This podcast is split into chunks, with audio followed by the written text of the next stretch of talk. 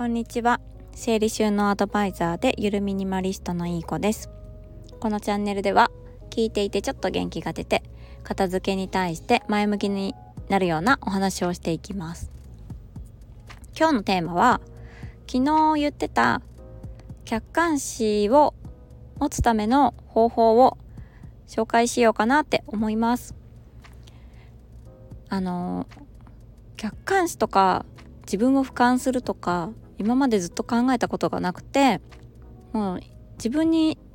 起きた出来事は自分の主観で全て受け取って気に入らないことがあったら自分が大事にされてないような気持ちになって怒れてしまうとか あってイライラをすぐに家族にぶつけたりとか家族が片付けてくれないとか、まあ、そういったことですぐにその片付けてくれない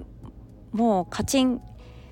大事にされてない。私を大事にされてないイライラとかみたいな感じですぐに怒りとか気持ちを家族にぶつけていて家族の中ももう悪く、まあ、悪いかって言ったら分かんないですけどまあママ嫌いとか私が通ると子供の隣を通ると子供が身構えるという恐ろしい母親だったようで結構夫婦喧嘩も多かったかなって思うんですけどそう片付けって客観視大事だなと思ってなんで客観視ついつけた方がいいかなって思ったかはちょっと覚えてないんですけどうんとまあイライラしてる自分をどうにか変えたかったんでしょうね。でいろんな方法を試しまして今思いつく中でも2つあるかなと思うので2つ紹介します。1つ目がですね壁にくっついたハエみたいな方法があるんですけど これ確かなんかパレオな男って皆さんご存知ですかね？パレオな男っていうネーミングで有名な鈴木優さんっていう本を書く人なのかな？職業何なんだろう？なんか最高のなんだっけ？忘れちゃった本の名前忘れちゃった。なんかいろんな本出されてていろんな論文を読むのが、まあ、お仕事というか趣味。でその論文に基づいてブログとか書籍を何冊か出されている方なんですけどその方が紹介してくれたどこかの海外の大学の研究で分かった。客観視を持つ方法で壁に止まったハエになりきるみたいな自分が。自分の様子を怒っている様子を壁に止まってるハエが見てるようにああのお母さんは怒っているとか。で自分をなんかナレーションするみたいな。実況中継ですね。この間も実況中継するといいよっていう話をしたんですけどまあそんな感じに近いですかね。でついつい怒ってしまうんですよ。その自分がカチンときてその怒りを出すまでの時間ってものすごい一瞬で瞬間沸騰湯沸かし器みたいな感じでブチギレ女だったんですけど、まあ、その方法をやって少し少しだけ時間が時間がというか切れてから冷めるまでの時間が少し短くなってきました。で次にですねやった方法がこれは人間の仕組みを利用しまして口角を上げるっていうのをあの癖にしました。まずイフゼンルールを使ってイフゼンルールっていうのは習慣習慣化の方法手法なんですけどイラッとしたら口角を上げるっていうこういう状況になったらこうするっていうのがイフゼンルールなんですけどイラッとしたら口角を上げる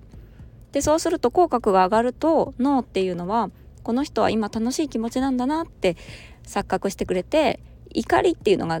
怒りの感情があまり出にくくなるんですよね。これって騙されたと思って一回やってみてほしいんですけど笑ってる時って怒りの感情ってあんまり出にくいと思うんですよ。ご機嫌の時って同じことが起こってもまあまあまあそういうこともあるよねとかって許せると思うんですよ。でも例えば眉間にしわ寄せてる状況でイライラしてる時に何か同じ出来事が降りかかってきたらいつもだったらニコニコしてる時だったらまあそのそんなこともあるよねって流せることも流せない時ってないですか？自分のあの機嫌が関わってくるんですよね。なので脳にこの人今はご機嫌なんだな自分ってご機嫌なんだなって錯覚してもらえるように常にイラッとしたら口角を上げるっていうのをイフゼンルールにしたら、まあ、感情もコントロールできるようになったかなって感じで自分のことも合わせて俯瞰して見れるようになりました今怒ろうとしてたなとか今イラッとしてカチンとして家族に怒りをぶつけようとしてたなっていうのが見えてきました、うん、そう人間ってなんか怒りながら泣いて泣きながら笑いながら怒ってとか なんかいっぺんに感情をいっぺんに出せないような仕組みになってるのでだから笑ってる時は怒りの感情があんまり出にくい。